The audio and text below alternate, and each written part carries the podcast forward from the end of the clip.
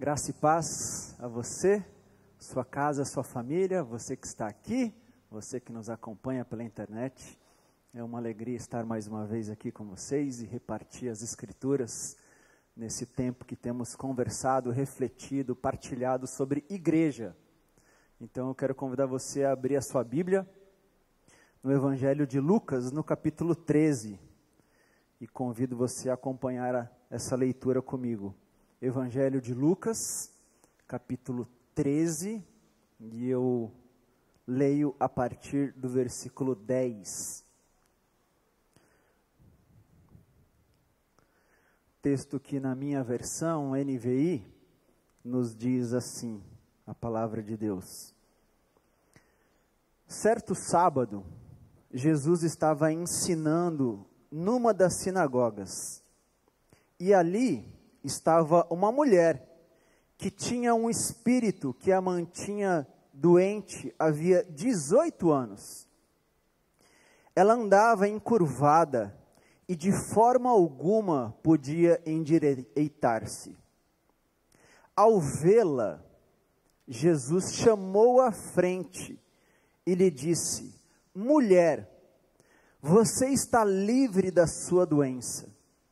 Então lhe impôs as mãos, e imediatamente ela se endireitou e passou a louvar a Deus. Indignado porque Jesus havia curado no sábado, o dirigente da sinagoga disse ao povo: Há seis dias em que se deve trabalhar. Venham para ser curados nesses dias e não no sábado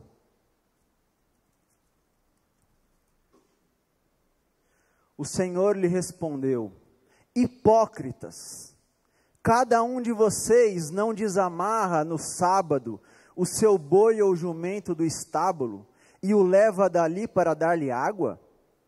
Então, esta mulher, uma filha de Abraão, a quem Satanás mantinha presa por 18 longos anos, não deveria no dia de sábado ser libertada daquilo que aprendia? Tendo dito isso, todos os seus oponentes ficaram envergonhados, mas o povo se alegrava com todas as maravilhas que ele estava fazendo. Vamos orar mais uma vez? Senhor, continue ministrando, continue falando, continue passeando, continue tocando em nós como o Senhor já tem feito neste tempo de celebração, neste momento de encontro. E nos permita perceber o quanto o Senhor está nos vendo e nos permita escutar o seu chamado. Essa é a nossa oração que fazemos juntos em nome de Jesus. Amém e amém. Esse texto, Lucas, o evangelista, nos mostra um encontro de Jesus em uma sinagoga com uma mulher. Apenas Lucas escolheu incluir essa história, esse encontro de Jesus no Evangelho. Mateus, Marcos, João, eles escolheram não colocar, mas Lucas fez questão de incluir esse encontro de Jesus no seu evangelho, no seu livro. Mas Lucas nos conta um pouco antes desse encontro, no início do capítulo 12, que naquele tempo, naquele momento do ministério de Jesus, multidões iam ao seu encontro. O texto diz que milhares de pessoas iam ao encontro de Jesus. Era tanta gente que Lucas diz que uma pisava sobre a outra, que eles se acotovelavam para estar mais perto, para chegar, para estar de fato ao lado de Jesus. E Jesus acolhe aquelas multidões, milhares de pessoas.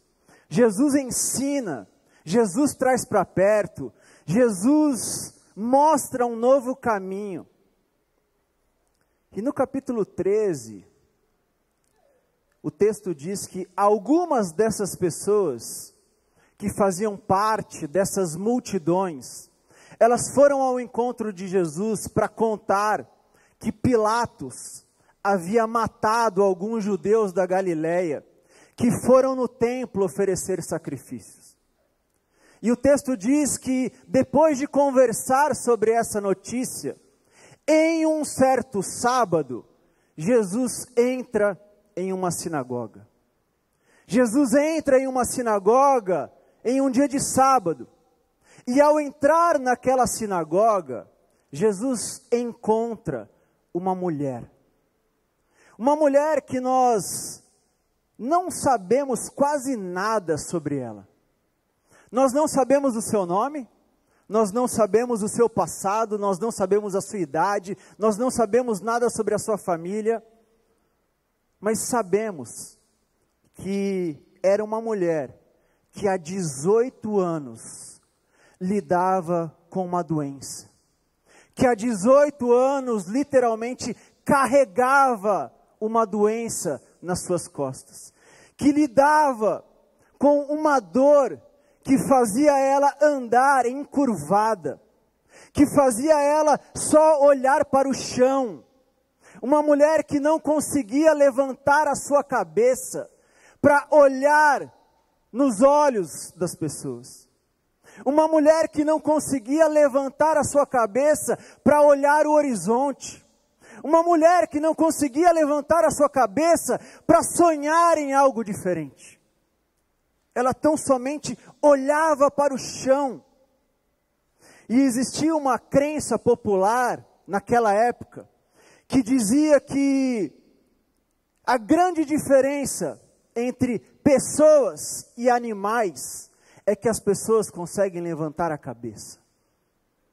E aquela mulher era vista, era olhada, era enxergada dessa forma.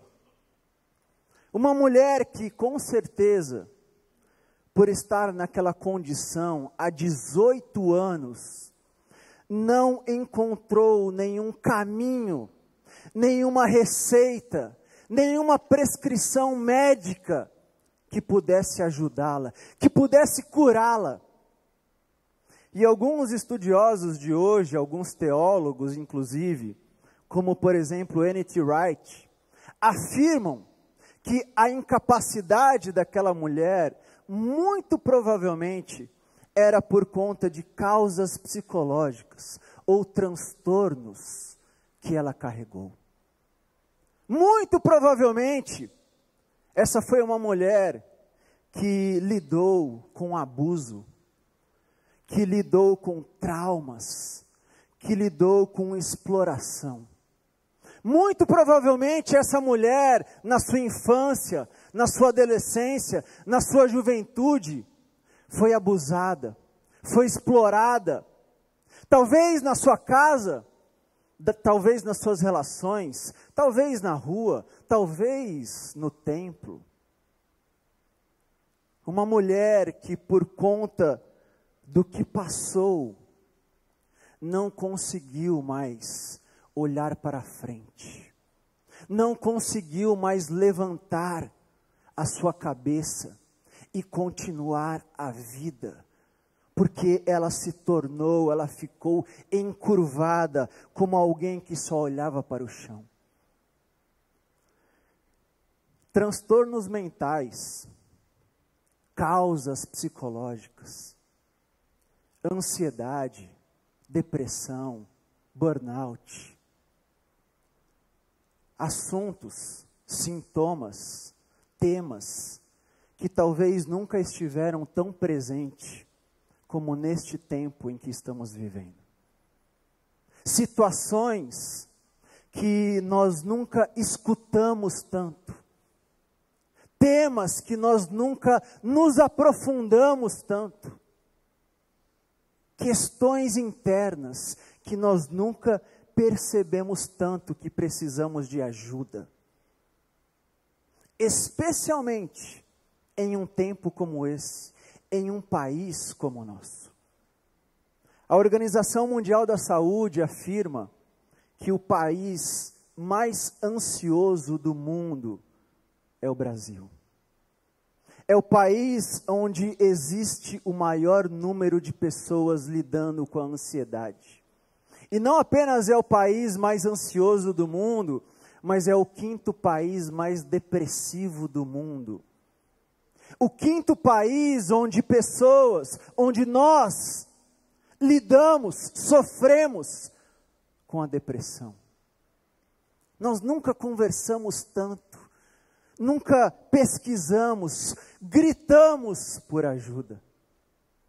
Porque são muitas crises, são muitas mudanças, são muitas rupturas que o tempo nos fez passar.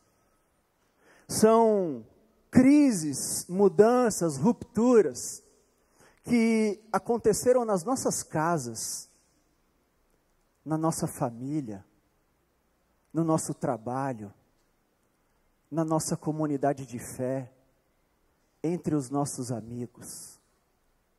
São crises, mudanças e rupturas que aconteceram diante de nós, mas que aconteceram também em nós, dentro de cada um de nós nós acordamos e vamos dormir lidando com esses sentimentos. Mas não apenas acordamos e vamos dormir, nós sonhamos com esses sentimentos. Nós sonhamos e sofremos, nós sonhamos e acordamos com palpitação, nós sonhamos e percebemos que nem mais o sono nos livra desses sentimentos que despertam em nós reações emocionais e que causam um impacto profundo na nossa vida. Causam um impacto em como nós vivemos, em como nós reagimos à vida, em como nós conversamos com os outros. E parece que nem sempre escutar sobre isso, pesquisar, buscar ajuda, tem nos feito encontrar um caminho saudável. Porque a sensação que nós temos é que existe um desequilíbrio emocional no nosso tempo, na nossa sociedade. É um desequilíbrio emocional que não está apenas dentro de nós, mas está em todos os lugares onde nós frequentamos. Nós vamos para casa e nós encontramos. Nós vamos ao trabalho e nós também encontramos. Nós vamos à roda de amigos e nós também encontramos. Nós vamos à igreja e nós também encontramos. Porque esse, esse, esse desequilíbrio não está apenas em nós.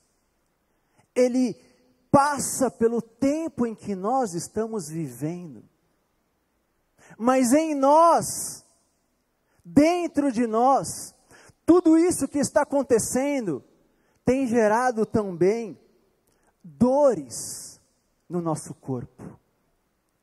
Dores que, ora, nós percebemos, mas que em alguns momentos nós não sabemos de onde veio, mas que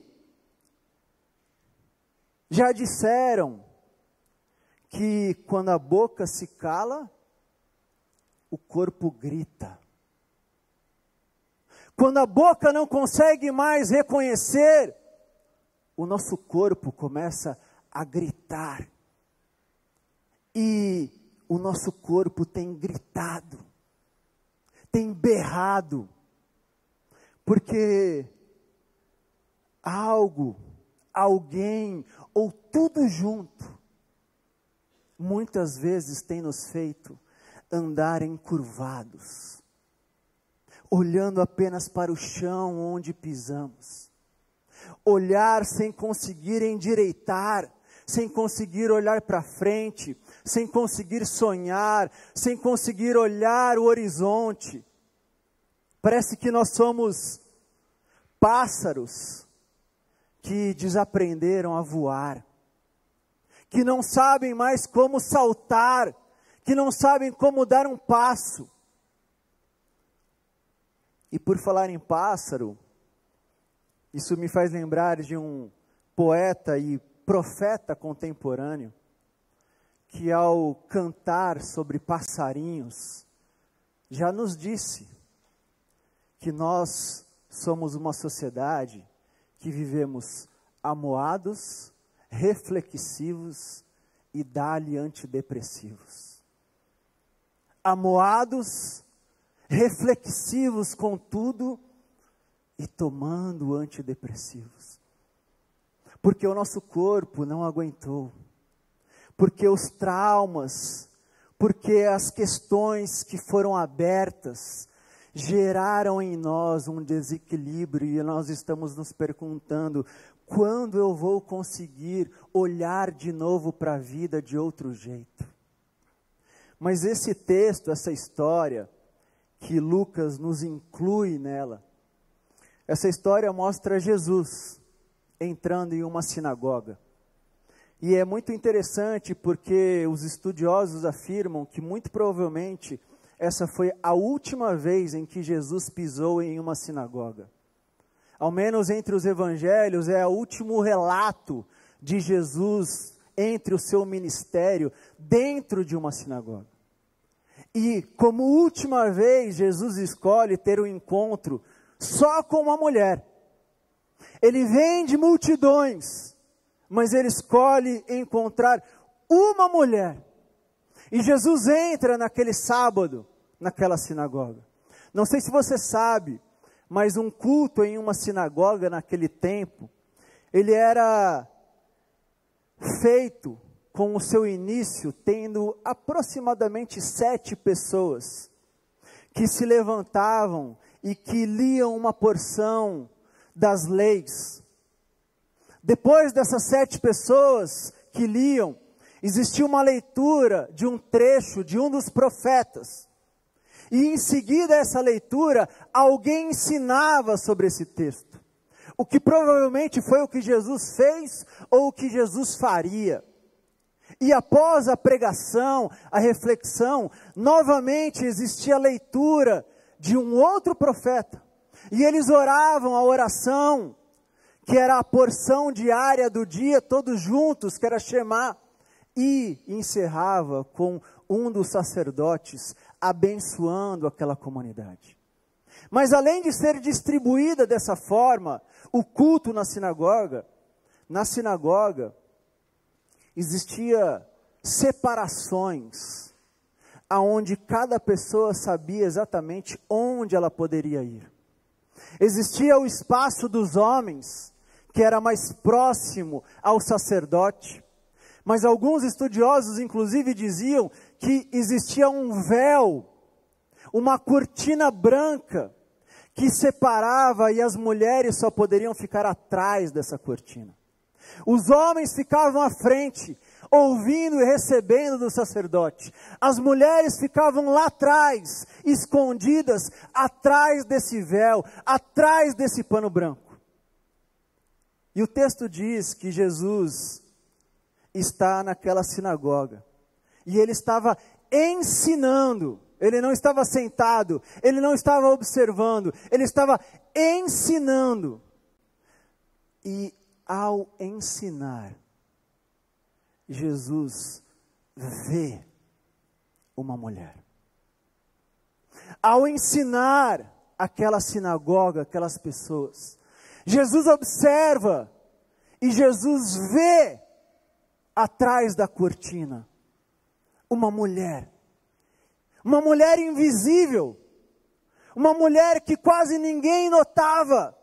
Uma mulher que já carregava uma marca há 18 anos uma mulher que provavelmente todas as pessoas nem chegavam mais perto dela. Uma mulher que ninguém via. Mas Jesus viu aquela mulher. O texto diz que Jesus vê aquela mulher. É quase como Jesus dizendo àquela mulher: Filha, você não consegue levantar a sua cabeça para o céu mas saiba que o céu desceu até você e veio ao seu encontro. Você não precisa levantar a sua cabeça. Filha, você está pesada e você não consegue olhar para cima. Não se preocupe, porque o céu, porque o superior desceu até você e viu você. Viu você. Mas ao ver aquela mulher, o texto diz que Jesus chama ela. Jesus não vê e realiza um milagre à distância. Jesus a vê e Jesus diz: chamem aquela mulher. Mulher, vem aqui, chamem aquela mulher.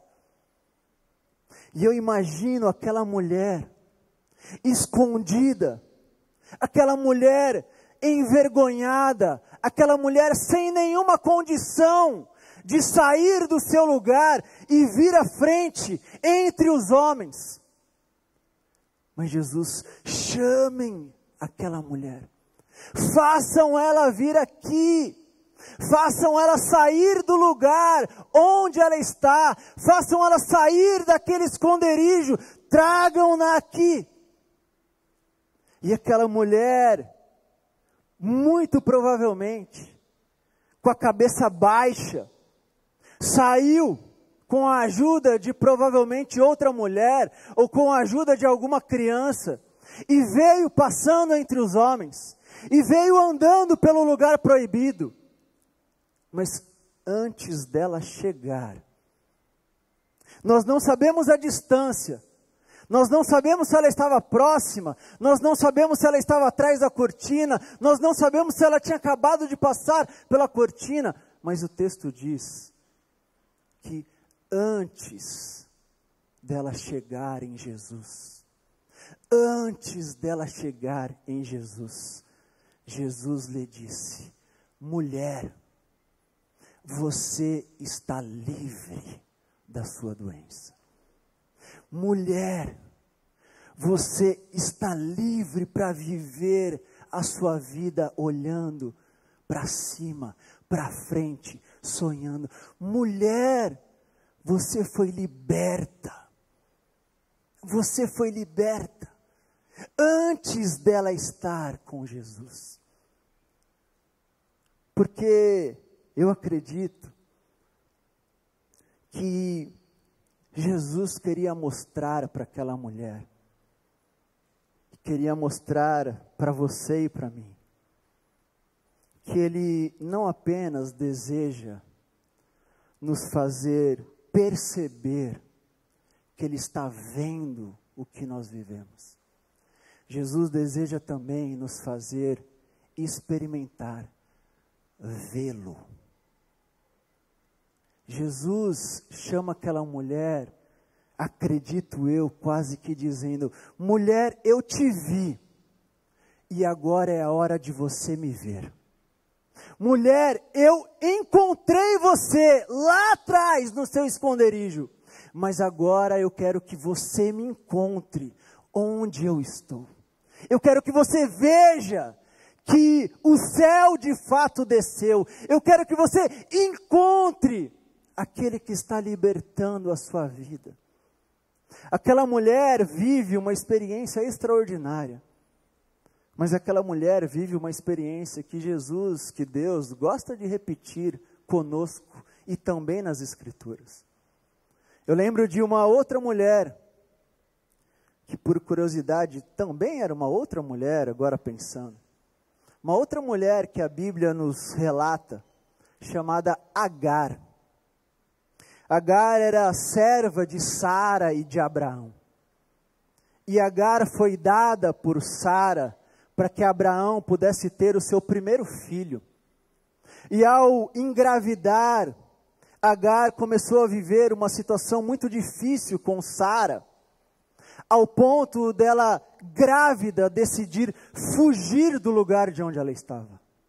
Fugir para entrar em um deserto, fugir para não ter que lidar com aquelas dores que ela estava vivendo. E a Bíblia diz que em Gênesis capítulo 13 está essa história. A Bíblia diz que quando Agar chegou ao deserto, quando Agar fugiu da sua vida, Deus a encontrou. E Deus disse a Agar: Agar, volte para sua casa. Agar, volte para sua história. Agar, levante a sua cabeça e volte a sonhar, Agar. Você tem uma esperança dentro de você, Agar. Não acabe aqui, volte.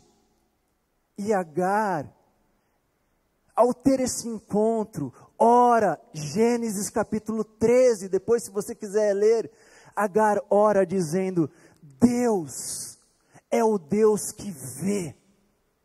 Eu vi a Deus e ele me viu.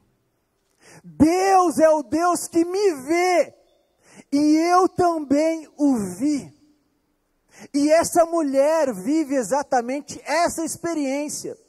Deus me viu através de Jesus, Jesus me encontrou e Jesus estava me permitindo ver Deus. Deus veio ao meu encontro.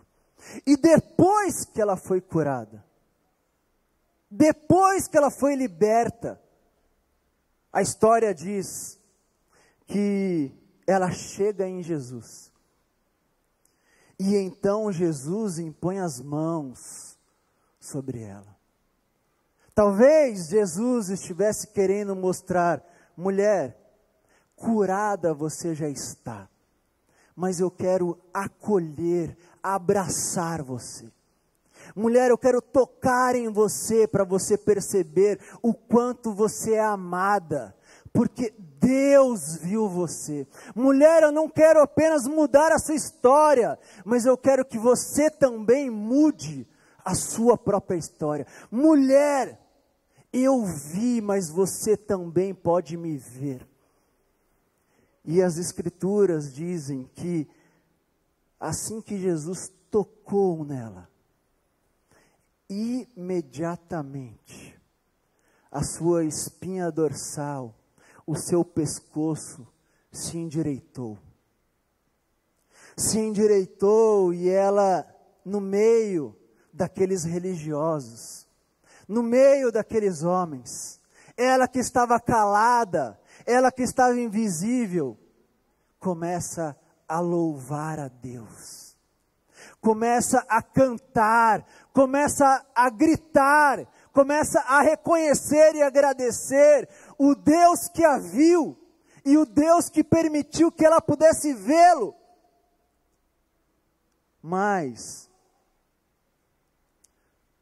um religioso, um chefe da sinagoga, fica indignado, talvez por pensar como ele não havia conseguido fazer aquilo por 18 anos. E sem ter coragem de criticar Jesus, ele vira para as pessoas e ele diz: em seis dias vocês podem encontrar essa cura, mas hoje não era dia. E Jesus então ensina para ele e ensina para todos nós que não existe lei nenhuma que está acima da vida humana. Jesus ensina aquele religioso que não existe forma, que não existe dia, que não existe momento, que não existe autoridade, que não existe nada definida, porque Jesus sempre está pronto para libertar as filhas e os filhos do seu Pai. Jesus sempre está pronto para quebrar qualquer lei, qualquer regra, para trazer vida para as filhas e para os filhos do seu Pai. Jesus sempre está pronto para desamarrar, para libertar, para quebrar as cadeias, para rasgar o véu e trazer os seus filhos e filhas do seu Pai para encontrar o Deus que está disponível. E a igreja de Jesus, a igreja de Jesus nada mais é do que aquelas pessoas que têm consciência que Deus as viu. Aquelas pessoas que têm convicção que Deus viu a sua dor, que Deus viu a sua história, que Deus viu o seu esconderijo, que Deus viu o que ela está passando e que escutou uma voz dizendo: Venha a mim, venha a mim. Igreja não é um lugar fechado por paredes. Igreja é um lugar aberto, onde as pessoas têm plena convicção que Deus as viu e que elas escutaram o convite para se aproximar desse Deus. E eu oro e espero que mais uma vez essa noite, que mais uma vez neste momento, neste tempo, você possa escutar esse convite de Deus, dizendo: saia desse lugar, que esse lugar não é teu. Saia desse esconderijo que os religiosos colocaram você. Saia desse grupo que você não faz parte deles. Saia desse ambiente, porque você não é isso. Saia desse passado que trancaram você. Saia. Saia. Mas venha ao meu encontro. Jesus, ele dá a opção para que você e eu possamos escolher ir ou permanecer construindo a nossa própria história. Mas ao ir, ao andar, ao caminhar, nós temos que pagar o preço de desejar voar de novo, livremente. Nós temos que desejar voltar a olhar para cima, voltar a olhar o horizonte, voltar a olhar as pessoas que estão na nossa frente nos olhos, voltar a olhar as pessoas mais importantes da nossa história e que estão nas nossas casas e que nós não conseguimos mais levantar a cabeça. Voltar a olhar para frente e falar: Eu não sei o que vai acontecer, mas chegou o tempo de voar. Chegou o tempo de voltar a ser um pássaro. Chegou o tempo de voltar a encontrar o brilho da natureza. Quando eu penso em pássaro, mais uma vez, eu lembro agora de um outro filósofo um filósofo russo, Dostoiévski, que disse certa vez que nós somos assim. Nós sonhamos com o voo, mas tememos a altura. Mas que voar é ter coragem de encontrar o vazio do voo. Porque nós só voamos nos lugares que são vazios.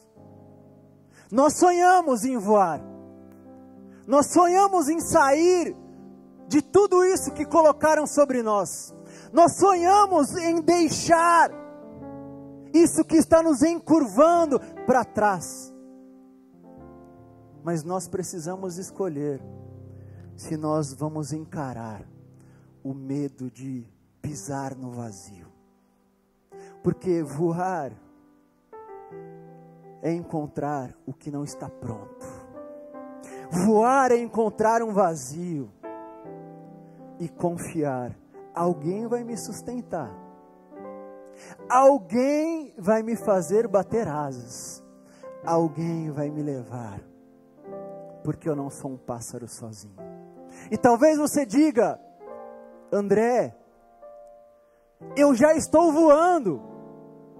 André, eu já estou andando, eu já saí daquele lugar, mas eu não encontro Deus, eu não encontro Jesus.